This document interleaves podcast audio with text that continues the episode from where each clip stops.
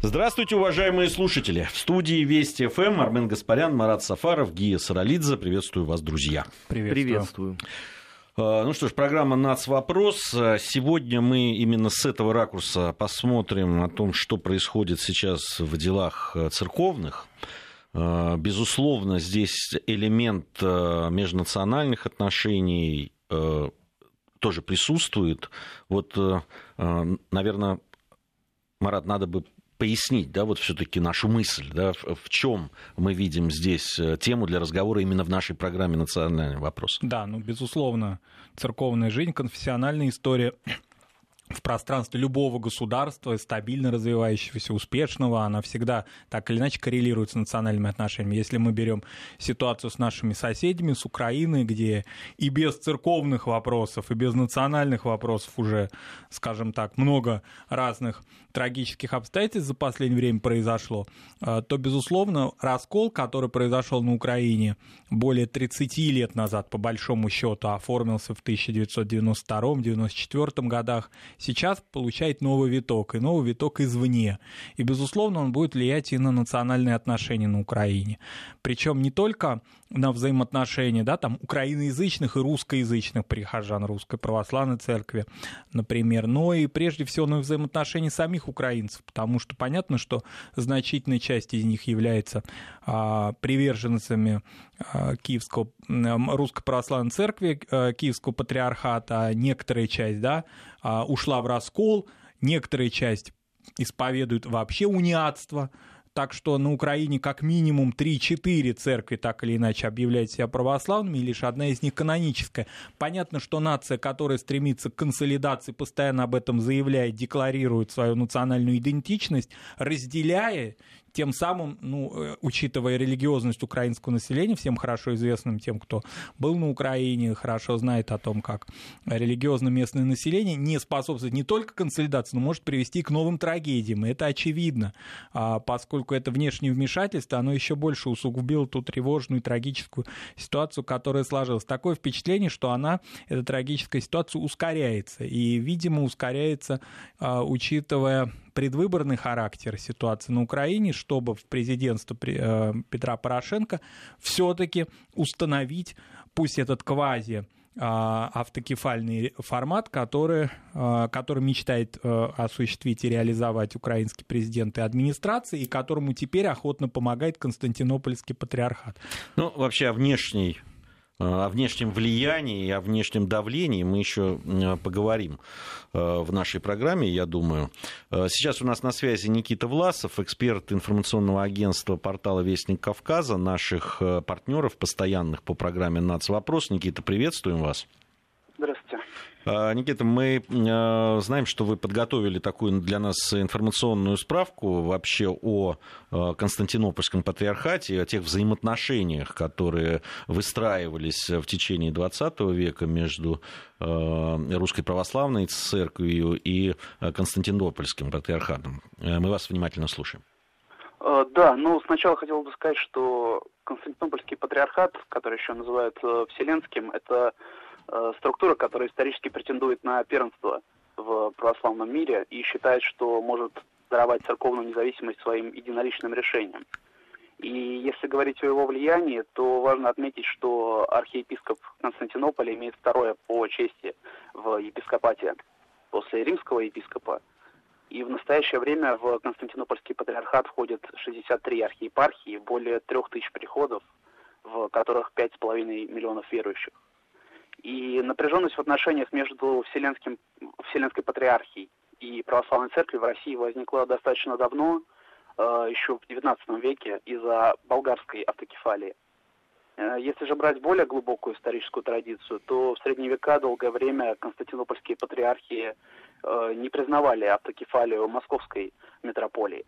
Фактически отношения оставались напряженными практически все это время – и при этом критикуют Вселенский патриархат Константинополя не только в России. В той же Турции публиковались негативные статьи о патриархе Варфоломея, в которых говорилось о том, что э, его вмешательство в дела других стран, в том числе Украины, создает внешнеполитические проблемы и для Анкары. И на постсоветском пространстве на действия Варфоломея I смотрят примерно так же. Так в 2013 году несколько представителей священной митрополии Абхазии обратились в Вселенский патриархат в надежде на то, что Варфоломей I определит канонический статус Республиканской Православной Церкви. И он действительно пообещал абхазским клирикам свою поддержку в разрешении этого вопроса, что вызвало негативную реакцию как в церковных кругах самой Абхазии, так и в Грузии и России. Э, Константинопольский патриархат пытался, пытается вмешаться в дела нестабильных регионов, еще больше усугубляя внешнеполитическую ситуацию. В этом контексте заявление патриарха Варфоломея о неканонических вмешательствах э, Российской Православной Церкви в дела Киевской митрополии – Э, который он сделал 1 сентября, еще больше обострили обстановку. Именно поэтому особенно актуален вопрос о предоставлении автокефалии или административной независимости э, Украинской церкви, поскольку нынешняя ситуация может привести лишь к религиозному расколу внутри общества, что в свою очередь негативно скажется на всей ситуации на Украине в целом. Большинство православных церквей, например, грузинская, польская, болгарская, э, в настоящее время поддерживают позицию РПЦ – а румынская православная церковь, которая считается одной из наиболее авторитетных, старается придерживаться нейтралитета. А, Константинопольский патриархат поддерживает лишь кипрская и греческая церкви. Таким образом, сейчас мы наблюдаем, как действия э, украинского руководства и Константинопольского патриархата вносят безусловный раскол единства православных церквей. Спасибо большое, Никита. Очень обстоятельная э, информационная справка, для такой отправная точка для нашего разговора. Никита Власов, эксперт информационного аналитического портала «Вестник Кавказа», был у нас в прямом эфире. Э, Армен, по поводу, вот мы остановились в разговоре с Маратом на внешней, э, да, на внешнем давлении. Понятно, что есть Порошенко и его амбиции.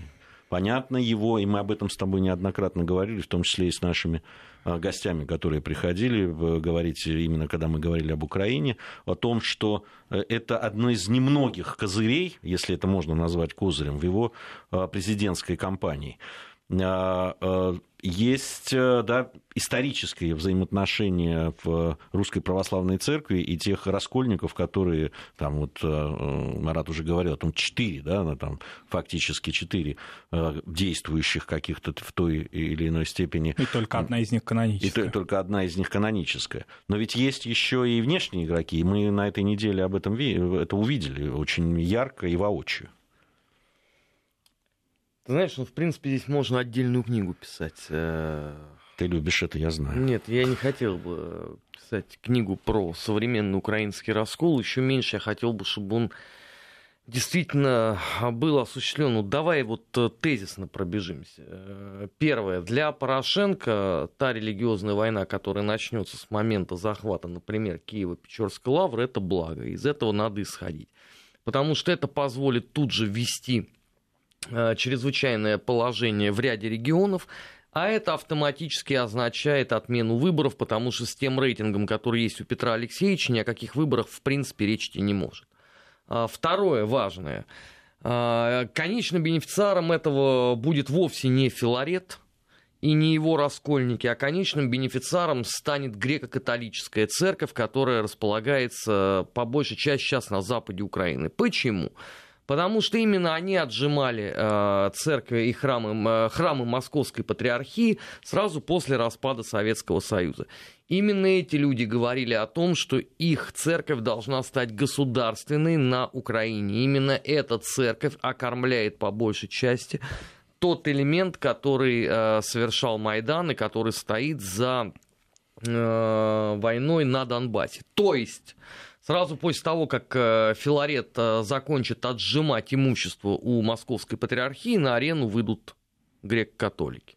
Потому что с точки зрения бэкграунда, модное сегодня слово, уже, извините, больше действительно опоры украинских националистов не было, начиная с Шептицкого еще до аж на Первой мировой войны и заканчивая теми, кто окормлял э, АУН-УПА э, в годы э, Великой Отечественной войны. Не надо также забывать, что Соединенным Штатам, которые, судя по всему, и надавили на Константинопольский патриархат, греко-католики сильно ближе, понятнее и милее, хотя бы в силу того обстоятельства, что некоторая часть духовенства состояла э, на той же самой службе, на которой находились э, деятели АУН в эмиграции. Наконец, четвертый момент. У меня нет никакого сомнения в том, что во всем обвинят Московскую патриархию по итогам всего того, э, что э, там произойдет. Потому что э, по формальному признаку уже атака на русскую православную церковь началась. Заметим себе формулировка «официальная церковь страны агрессора», которая прозвучала вовсе не от Филарета, это уже само по себе говорит о многом. То есть готовиться надо действительно к худшему причем всем. И э, клирикам, э, духовенству э, Русской Православной Церкви, причем, что называется, и в России, потому что мы будем, конечно, переживать за все то, что там происходит, и на Украине. Готовиться надо к худшему Константинопольскому патриархату, который впал э, в откровенную ересь. Готовиться э, к худшему необходимо мировому сообществу, потому что то, что может произойти, я боюсь, способна будет сильно очень затмить то, что происходило на Балканах тогда, в середине 90-х годов. У меня вот возникает вопрос в связи с этими... Ну, это если совсем тезисно вот да, описать. Ну, мы, что-то мы расшифруем, я надеюсь, потому что э, есть какие-то очень важные вещи. Я вот что вопрос, который меня волнует. Э, ну, для того, чтобы разобраться да, вот в том, что сейчас происходит, да, там мы прибегаем сейчас к источникам историческим, э, к экспертам, э, внимательно, э, вот я несколько программ на телеканале «Спас» выслушал, на наших э, э, телеканалах нашего холдинга. Внимательно там мы разговаривали и слушали тех людей, которые погружены в это просто ну, в силу того, что они люди воцерковленные, э, занимались историей православия и так далее. А вот люди простые на той же Украине, да, когда вот это все простые верующие, которые, ну, прямо скажем, ну, не вдавались в эти какие-то исторические, там, историко-политические э, нюансы, да, там вот противостояние там, церквей и так далее, метрополий. Они вообще понимают, что происходит сейчас? Вот простые верующие, они находятся, те, которые а, являются прихожанами церквей Русской Православной Церкви Московского Патриархата, Какая автокефалия? Она фактически, да, де юра ее нету, но де-факто она фактически уже существует. То есть самоуправляемость приходов, и любой воцерковленный человек на Украине, посещающий регулярно приходы Русской Православной Церкви, это хорошо знает, что епископат Украинской Православной Церкви Московского Патриархата, если так можно светским языком выразиться, назначается без учета Москвы. Он назначается блаженным митрополитом ныне Ануфрием, который возглавляет а, Украинскую православную церковь Московского патриархата. Что касается языка пресловутой темы, язык проповедей в церквях, в приходах, в монастырях – Украинской православной церкви Московского патриархата, украинский там, где прихожане э, считают это необходимым, русский там, где они также считают необходимым и так далее. А, может быть, для некоторых станет сейчас откровением, что Крым и Симферопольская метрополия входит в состав, это к вопросу о канонических границах, и это была позиция Русской православной церкви, входит в состав Украинской православной церкви Московского патриархата до сих пор, несмотря на то, что политические границы изменились изменились, и Крым является частью России, тем не менее приходы, они подчиняются киевскому митрополиту. О каком давлении, о какой агрессии может идти речь еще и потому, что настолько это все взаимосвязано, ну, момент, который всем хорошо известен, даже для этого не нужно на Украину ездить. Значительная часть клириков Русской Православной Церкви в Москве, вообще в Центральной России, является этническими украинцами. Это всем хорошо известно. Это было со второй половины 20 века, благодаря тому, что все-таки на той части территории а, Западной Украины, которая вошла в состав Советского Союза, не было вот этих атеистических пятилеток 30-х годов, там сохранялось значительное количество а, монастырей церковной жизни, и потом в 40-е в 50-е годы молодые люди из этих украинских православных семей поступали в Московскую духовную академию, в Ленинградскую духовную академию и становились очень важными фигурами русской православной церкви всей ее полноты. И это является до сих пор таковым. Если мы придем в значительную часть приходов, да в, тот же, в том же Богоявленском кафедральном соборе, я хорошо помню а, долгое служение отца Матфея Стаднюка, например, да, который был выходцем Западной Украины, поддерживал контакт со своими земляками. И так было всегда, и на это никто не обращал внимания. Вот этот малороссийский фактор в истории РПЦ, он всегда был. Он был и в синодальный период. Если мы вспомним, например, если уж такая жара пошла, что нужно исторические да, какие-то аргументы приводить. До синодального периода почти в течение 21 года между а, тем, как умер патриарх и был утвержден Священный Синод, Петр поставил во главе церкви место блюстителем Стефана Еворского, малороса, как тогда говорили. Таких примеров очень много. И теперь говорить о том, что ее кто-то притесняет, ну это смешно. Но это как к вопросу, помните, в Закавказье люди говорили, что их оккупировали, да, а потом вопрос о том, кто их мог оккупировать, если кавказцы были во главе Советского Союза. Так же и здесь. В значительной части русская православная церковь подпитывается исторически украинскими кадрами. И никакого притеснения нет. И об этом всем хорошо известно и хорошо известно в Константинополе. Я хочу а, продолжить мысль, которую высказал Армен относительно влияния Соединенных Штатов на Константинопольский патриархат. Вот и Никита Власов нам сейчас сказал о всего-то 5 миллионах, это очень мало в полноте православия мирового, а, прихожан а, Константинопольского Вселенского патриархата, и значительная их часть находится на территории Соединенных Штатов Америки. Что такое Константинопольский Вселенский Патриархат? Те из наших радиослушателей, кто бывали в Стамбуле, знают, что он из себя представляет. Да? Это, ну, так скажем, это фонар, да? это небольшой квартал греческий, где находится резиденция Константинопольского Патриархата, и более там, ну, еще несколько там общин по территории Турции. Конечно, Афонские монастыри, о них надо сказать особо. Кстати, вчера было заседание экстренное, внеочередное заседание Священного Синода Русской Православной Православной Церкви, и на нем не было все-таки, в отличие от того, что многие СМИ преподнесли, и особенно интернет, различные издания, что вот прям ну совсем разорваны все связи с Константинополем, нет. Евхаристическое общение, молитвенное общение, оно сохраняется. И, например, прихожане Русской Православной Церкви могут причащаться в храмах Константинопольского патриархата, посещать Афон, например. Но не, не в Афоне Если здесь, получат визу. Если получат визы, да. да мы, а то мы видели уже, да, уже э, примеры, когда э, в священники Русской Православной Церкви, вот буквально, да, недавно, это двухнедельная история, когда не смогли получить не смогли визу получить. Для, для посещения Афона. Но большая часть приходов а, Константинопольского патриархата находится за пределами Средиземноморья, в том числе в Соединенных Штатах. Поэтому влияние США на Константинополь, оно было всегда исторически. Вчера еще в своем выступлении на Священном Синоде Патриарх Московский всея Руси Кирилл а, очень интересную параллель историческую отметил с 20-ми годами. Можно уходить в Средневековье, а можно уйти на сто лет, э, на вековую такую да, э, ретроспективу, когда Константинопольский патриархат, видя слабость русского православия после Октябрьской революции, активно поддержал обновленцев. То есть тех, значит, вот этих вот активных э, сторонников сближения, можно сказать, слияния да, с советской властью.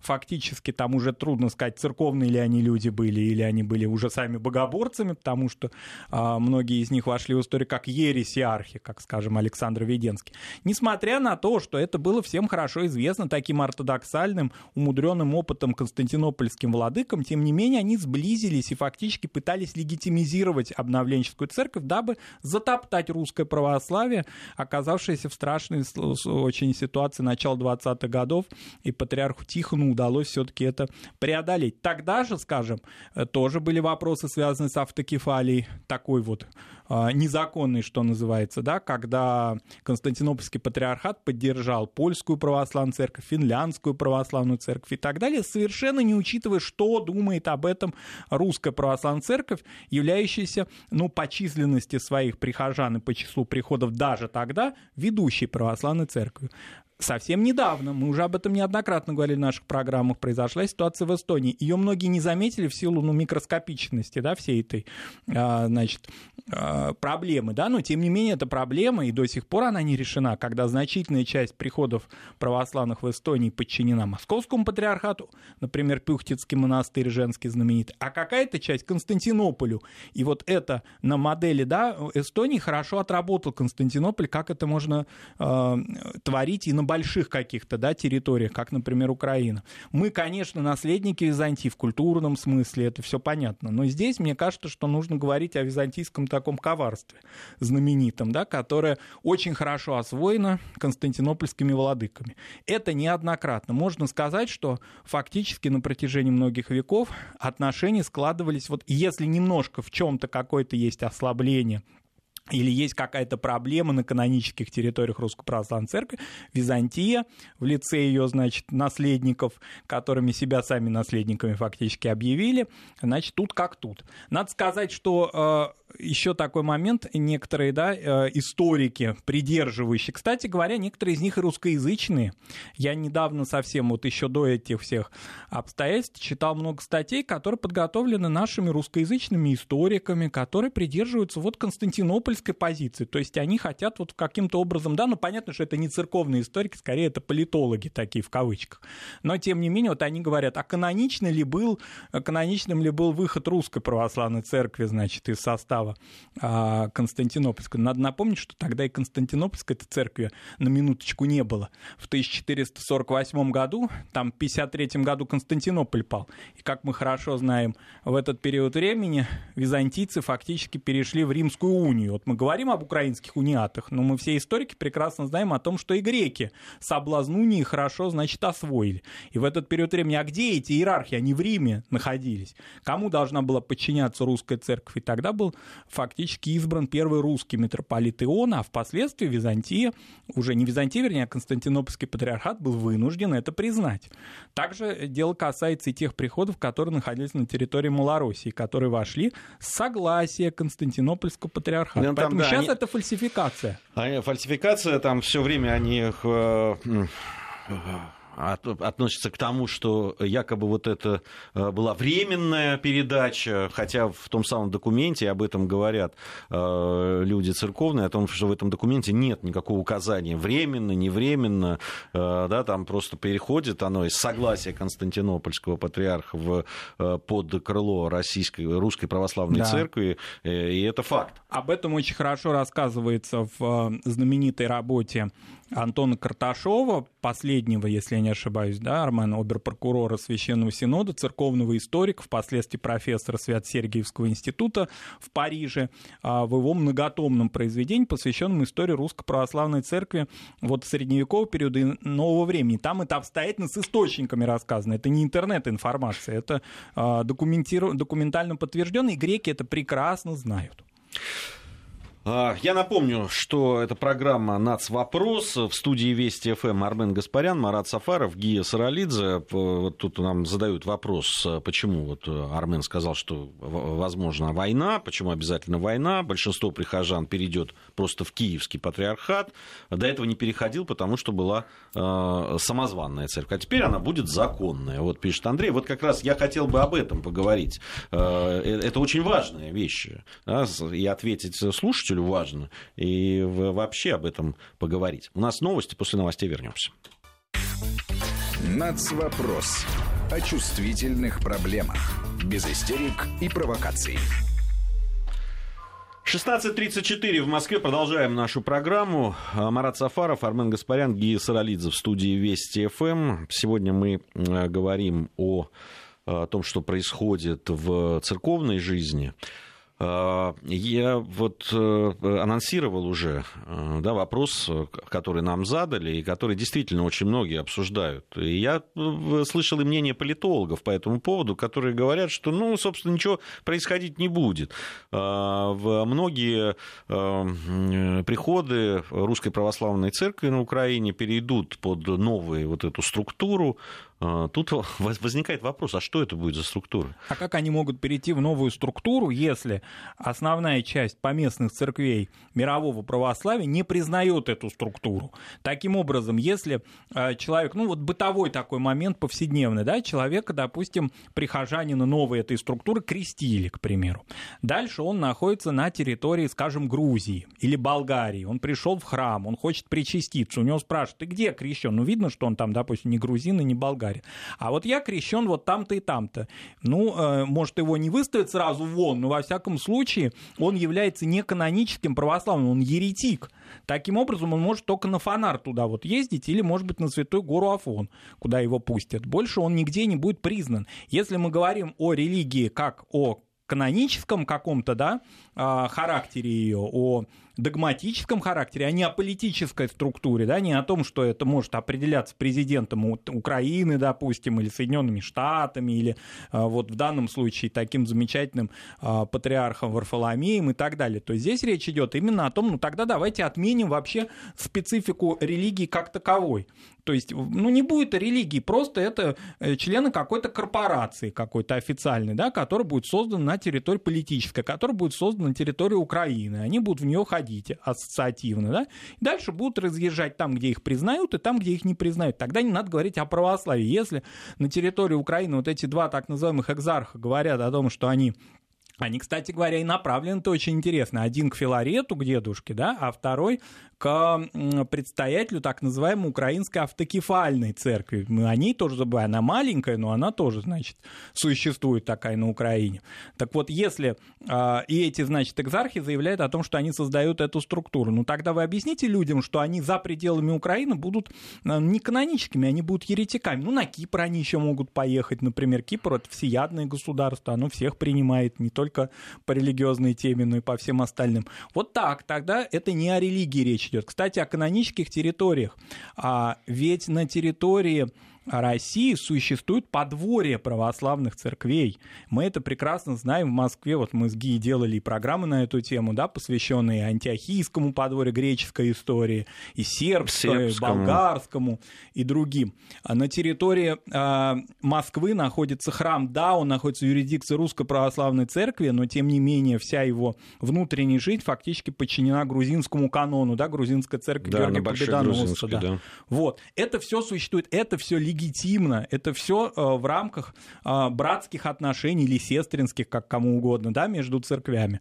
Относительно Грузии, например, в прошлой нашей программе Гия говорил о том, что несмотря на тяжелые, да, очень сложные, трагические во многом отношения десятилетней давности, тем не менее канонические границы, так договорились представители двух церквей авторитетно, да, на синодах на своих, и представитель Русской Православной Церкви, патриарх Кирилл и патриарх Илья II, патриарх Католикос, о том, что канонические границы границы грузинской православной церкви не будут меняться, несмотря на то, что политически изменились. И сегодня вот Никита Власов нам об этом напомнил, когда кто-то хочет что-то и опять апеллирует к Константинополю, но тем не менее, если мы говорим о территории, скажем, Абхазии и Южной Осетии, они продолжают оставаться в канонических границах, пусть до юра, но тем не менее в канонических границах Че, грузинской чем православной церкви. Чем обусловлена сейчас позиция, позиция грузинской православной церкви по отношению к тому, что происходит на Украине? Да, и болгар, например, у которых тоже существовали определенные проблемы. Здесь вообще вот интересно, а, интересно, это и вот Никита Власов, нам известненько Кавказа, об этом говорил, что сейчас, а, собственно, вот эти церковные да, дела, они э, решаются вовсе не по политической карте мира – да, там и румынская православная церковь, которая очень тоже влиятельная, она отстранилась и не, не, не, не поддерживает, во всяком случае, э, то, что происходит Потому сейчас. Потому что очень большое количество приходов румынских, румыноязычных, находится на территории, скажем, Венгрии, э, на территории Трансильвании. Сложные отношения, есть же и в Молдавии какие-то определенные силы, которые хотят примкнуть, но тем не менее Бухарест, церковный Бухарест не признает эту ситуацию, в отличие от унионистов, которые сидят у власти в Бухаресте и в Кишиневе. А, вот, это очень интересно. Это абсолютно не соответствует да, политической карте. Ну, мы про Крым сказали, это, по-моему, самый яркий пример. Вот если люди хотят автокефалию, то пусть они посмотрят на то, что часть украинской церкви, легальная часть ее, действующая часть, каноническая часть находится на территории Российской Федерации, и это не задает никому никаких проблем.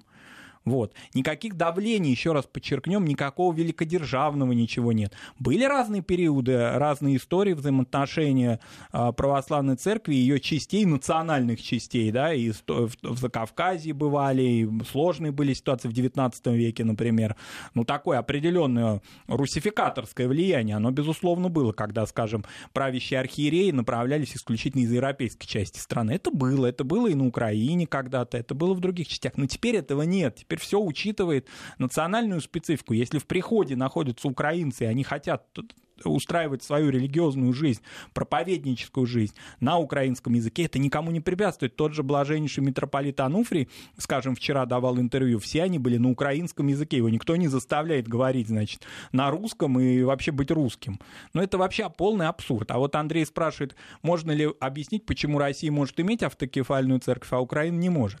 А церкви могут иметь, как известно, да, а, автокефалию, но только это процессы органические, исторические, они не могут определяться политическими решениями. О какой автокефальной единой церкви на территории Украины можно говорить, о том, хотя бы вспомнив начало нашей программы и э, тот материал, который нам э, рассказал Армен относительно греко-католиков-униатов. Они-то вообще папе римскому подчинены. Они-то каким образом будут соотноситься с этой единой поместной церковью? Ну, здесь... Там она вообще никого не волнует.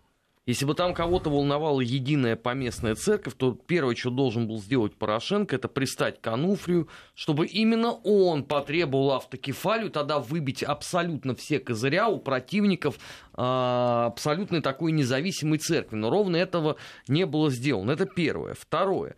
Э, понятно, что если у вас э, все руководство страны постоянно говорит о том, что вы находитесь в экзистенциальном конфликте с Россией, то важная задача – это нанести удар по гуманитарной сфере.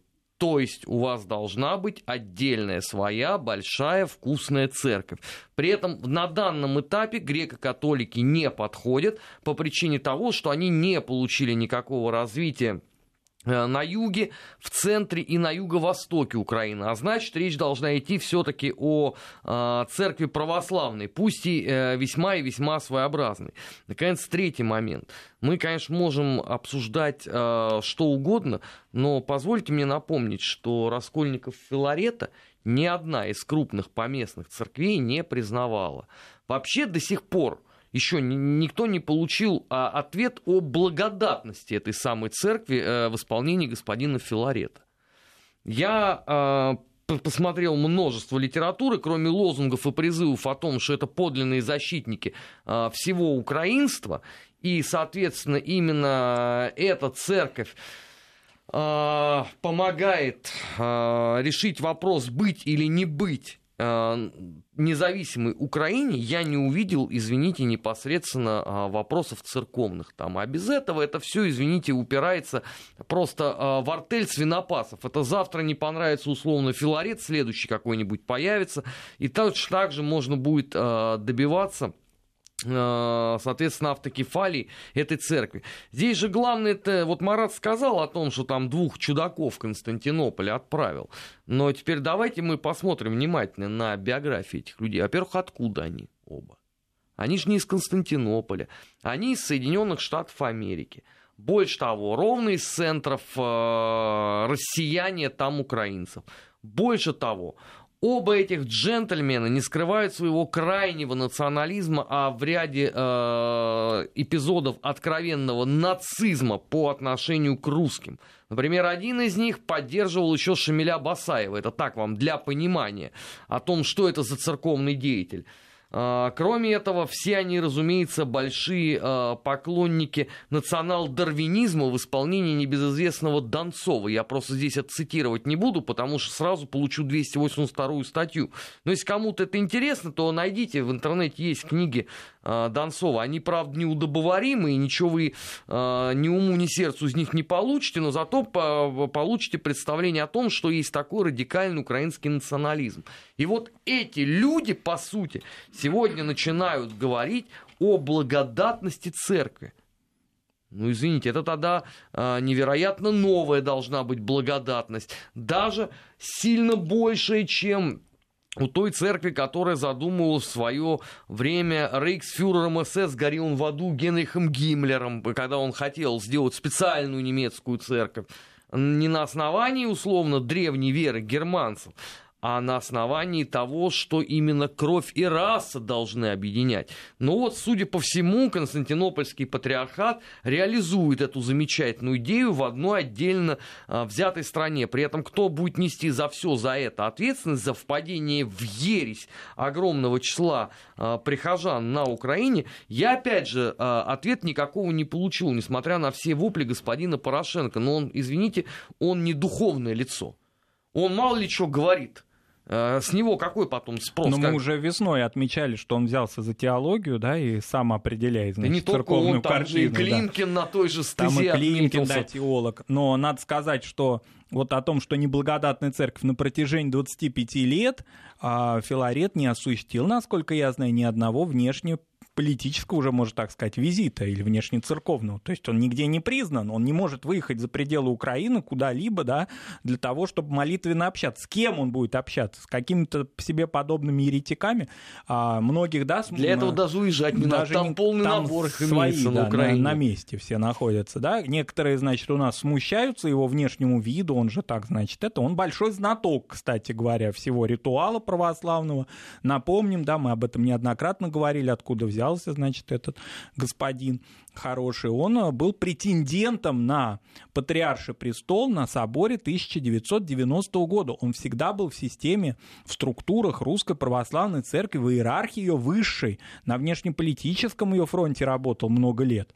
Тем не менее, времена изменились. Как известно, собор был, ну, если так можно выразиться, демократически, благодатный, был избран э, патриарх московский, вс- московским и всей Руси Алексей II. Соответственно, э, Филарет, оказавшись не у дела, и надежды имевшие определенные, даже он говорил, он совершенно не скрывает это, он говорил, что ему было обещание фактически быть патриархом. Он В Политбюро ЦК ему. Политбюро ЦК, а там, значит, Александр Николаевич Яковлев по-другому, наверное, да, решил, что надо демократию устроить, вот, и при престарелом патриархе Пимени он был а, фактически, да, вторым, третьим человеком в Русской Православной Церкви, но он привык к таким вот, ну, так скажем, к такому почету и уважению, и, соответственно, а, там развод был очень долгий, он длился несколько лет, это не то, что его сразу, значит, как он теперь объявляет, что его сразу в еретики какие-то загнали, да, там были определенные компромиссы, на которые он мог пойти, потому что было понятно, что чем этот раскол чреват. Он, э, его вызывали на заседание Синода, но все это закончилось тем, что в каноническом смысле, не только в русском православном, в смысле РПЦ, но и в смысле а, остальных церквей поместных, он является а, фактически а, мирянином. Вот и все. Он не имеет даже священнического статуса. Ну, тут Андрей продолжает с нами дискутировать э, на просторах, э, используя возможности э, обратной связи. Написал он о том, что каноническая территория – это пережитки феодализма. Андрей, А ну, почему это каноническая территория? Не, ну он там, что по поводу признания автокефалии, непризнания, там ничего, никакой катастрофы не происходит, он пишет об этом. И каноническая территория – это пережиток феодализма. Андрей, вы знаете, вообще э, церковь э, такой консервативный весьма институт, если его так можно И назвать. оформившись в Э, И Средневековье. отворившийся в Не, Средневековье. подождите, а можно я в прениях выступлю? А вот когда тут каноническая территория, это про Малороссию, да? Я тут вот не ошибся никак. Не, ну тут Про вообще Малороссию, он, он в принципе каноническая территория, в принципе, это А тогда пережит- какой автокефалии идет речь, если мы Ну, вот он говорим и говорит, про ничего страшного. Малороссию? Ну, Андрей Ну, а тогда не надо и добиваться тогда по логике Андрея, не надо добиваться и автокефалии. А зачем ее добиваться, если это тоже пережиток феодализма? Живите себе спокойно, ходите в приходы, какие вы хотите. Да. Ситуация раскола, она не а, умиротворяется, не улучшается на протяжении этих лет, только усугубляется. Зачем ее усугублять дальше? Можно продолжать Слушайте, жить так же. и так идет война. Так А, идет идет война. война, да, в, Даже американцы признали в горячей да, фазе. В горячей фазе. Сегодня Идет война. очнулся. Э, э, Не надо быть э, да, э, там 7,5 во лбу и, и, и- и великим пророком для того, чтобы сказать, что вот все, что сейчас происходит да, в церковной жизни, это может привести к очень серьезным потрясениям, к еще одному расколу, теперь уже на религиозный. И на национальной, кстати, почве, потому что значительная часть русскоязычного а, украинского и епископата, и, собственно, прихожан, они не вступят в эти еретические структуры. А, кроме того, на протяжении многих лет греко-католики униаты, они же такую экспансию-то с запада, понятно, что у них большая часть их территории находится на западе Украины, но они всячески пытались легитимизироваться, и они это сделали, потому что теперь кафедра митрополита находится не во Львове, как многие думают. Вот Львов прямо ассоциируется сразу с бандеровцы, Львов, униаты. Да? Ну, Ничего фильмы просто пересмотрели просто Да. советские. Ничего подобного. Уже в 40-е Киеве годы. давно значит, находится резиденция а, греко-католической церкви. Поэтому, если это будет усугубляться дальше, то фактически украинская нация будет распадаться на те части, учитывая еще и то, что мы подчеркнем это, об этом уже говорили, религиозность украинского населения в сельской местности, на западе Украины, да и вообще в целом. А, это отмечалось и в советское время, и сейчас религиоведами. А, религиозность населения, и это не просто какие-то моменты, я вот так соотношусь с чем-то, с какой-либо из церквей, а это реальная часть идентичности людей, которые на протяжении 25 лет, например, несмотря на то, что приход раскольников у них находится под носом, они туда не ходят и ездят за много-много километров в приход а, Русской Православной да, Церкви. Не, ну, достаточно просто э, зайти в интернет э, и посмотреть, э, что происходит вокруг приходов, э, какие столкновения, какие битвы, э, в которых участвуют простые люди, иногда там, ну, пожилые люди очень часто. Э, Они, кстати, усугубились очень сильно в 2014 году. Во время Майдана под шумок решили, значит, захватывать не только власть в разных, значит, областных администрациях майдановцы, но и храмы, потому что вроде как хаос в городе, а почему бы это не сделать? И на, э, во многих областных центрах Запада Украины небольшие монастыри, скажем, были тоже захвачены раскольниками. А в этом смысле, ну, фактически, вот как, каким образом, какое может быть уврачевание, да, умиротворение нации, ее консолидации, если она будет еще и разделяться на теперь уже четыре церкви, фактически? Ну, э, э, вот эта вот мысль о том, э, которая встречается, кстати, не только у наших слушателей, у некоторых, у меньшего числа, надо сказать, но и у политологов определенной там части, которые комментируют э, ситуацию, о том, что это все может пройти мирно, да, там просто перейдут э, под э, приходы под э, новую структуру эту, и все. Эти политологи и эти, значит, слушатели, может быть, берут примеры из западноевропейских стран, где у нас уже все, значит, полный, э, полная победа демократии произошла на церковном фронте, да, где фактически, да, там где-то могут быть и женщины-священники, где-то могут быть одобрения таких-то браков, сяких-то браков, какая-то дискуссия там возникает, такая клерикальная, да, и она заканчивается победой, значит, модернистов. Но здесь ситуация другая, здесь традиционное общество, очень традиционное общество, гораздо более традиционное, чем, например, на территории России, скажем. И поэтому ситуация церковная, она чревата именно катастрофой фактически, а не какими-то да, дискуссиями в церковных кругах. Это не интеллектуалы будут дискутировать, это будут просто громить приходы друг друга, а еще а, и подавно, если будут и святыни фактически захватываться. Ну, сейчас, Там если... вообще никто не будет ни с кем дискутировать. С чего вы взяли? Это что, научно-практическая а, конференция а, «Роль церкви в становлении государства в 21 веке»? Там придут лихие ребята с нашивочками Азов, Донбасс, Торнадо, прикладами в лучшем случае будут избивать э, стариков э, и старух, которые, э, судя по всему, и являются главными защитниками церквей, вот как Марат говорил, захваченных тогда на западе Украины. Какая полемика, кого, с кем? Вот посмотрите, что происходит в медиапространстве украинском. Вот ты видишь там вообще попытку осмыслить, что такое вообще благодатность церкви? Вот ты как историк, ты видел там размышления подобного ну, рода? Не то, чтобы я специально следил за этим, но что-то мне подсказывает, что Там размышления таких... о том, что надо побыстрее отжать Киево-Печорскую лавру. Все. Да, на это вокруг э, Киево-Печорской лавры, конечно, предстоит. Я, я, я не знаю, чем это может закончиться, конечно, но... А что если э, человек, допустим, крещенный, возвращаясь, все, я вот по крещению, да, беспокоюсь, если э, человек, который будет крещен в, в этой церкви или венчан, да, и он дальше фактически всю свою жизнь будет неблагодатный. У нас с этим делом в 17 веке произошла, напомним, да, проблема раскола русской православной церкви на старообрядцев, приемлющих новый обряд, который там уврачевалась вплоть до, я думаю, что до 20 века, если не до нынешнего времени, до 71 года, ладно, когда, да, церковный собор снял эти проклятия и клятвы. Так вот, и здесь такая же ситуация будет? Здесь будет ситуация такого, что ты, значит, еретик, а я не еретик. Вот, вот в таком виде. Еще раз подчеркнем, для этого общества это до сих пор актуальная тема. Это во многом не модернизированное общество. Общество, где традиционные религиозные ценности во многих областях Украины являются актуальными до сих пор. Не случайно эта ситуация, в общем, я думаю, что на каком-то этапе все-таки перейдет еще и в грань вот этой религиозной догматической полемики, а это будет еще страшней. А, ну, сейчас что мы имеем на сегодняшний момент? Судя по всему, э, судя по всему, вот это треугольник, да, Константинополь, Москва, Киев, э, э, там этот диалог между церковью пока не привел ни к какому общему знаменателю. Сейчас, я так понимаю, что расширяется эта дискуссия, будет собрание предстоятелей православных церквей мира, и э, на, уповают на то, что именно вот это собрание предстоятелей всех православных церквей мира может помочь в урегулировании проблемы украинского православия. Во всяком случае, э, вывести его опять в формат рамки. канонические рамки и, и, и формат переговоров, разговоров и э, да, решения проблемы, нахождения какого-то компромисса, я не знаю. Там. В этой э. ситуации, конечно, ни о каком да, улучшении речи не идет. Главное, чтобы это не расширялось расширялось дальше. Потому что если будет это официальное признание происходить, произойдет на территории Украины цепная реакция, безусловно. Здесь э, невероятно важно, вот мне представляется, момент, о котором мало кто э, заговорил.